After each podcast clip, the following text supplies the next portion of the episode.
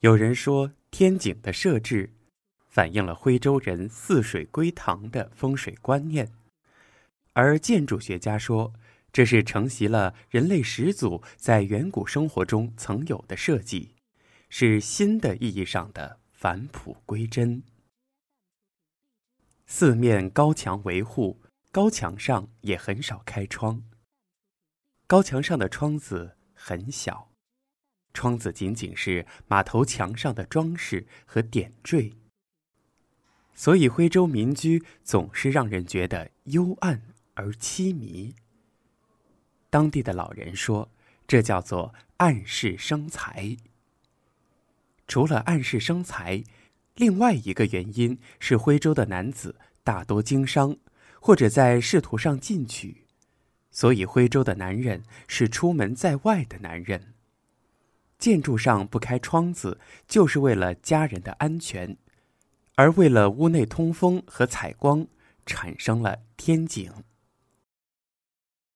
徽州民居一般都建在远离城镇的偏远山村。在交通不发达的明清时代，徽州人为了营造一个理想的家族环境，非常注重室内的装饰。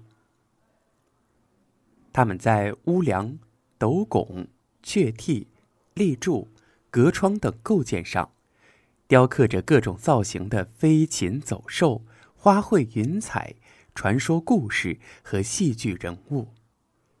这些寓意吉祥。平安和富贵的雕刻，分明是屋子的主人理想精神的追求和对美好生活的向往。第一等好事只是读书，几百年人家无非积善，这是挂在徽州民居中的对联儿。世事让三分，天宽地阔，心田存一点，子重孙耕。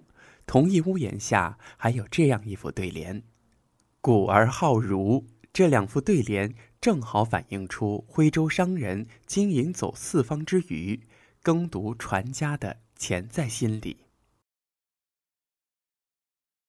清晨的时候，我们走在渐渐变得明亮的老街上，不疾不徐，行色从容。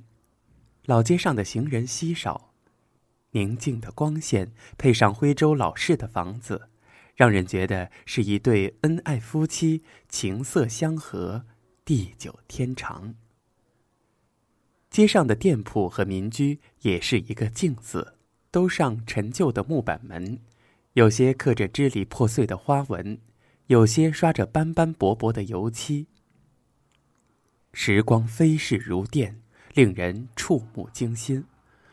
而历史只不过是昨夜吊起的一桶井水，随意的冲洗着这些老式门板。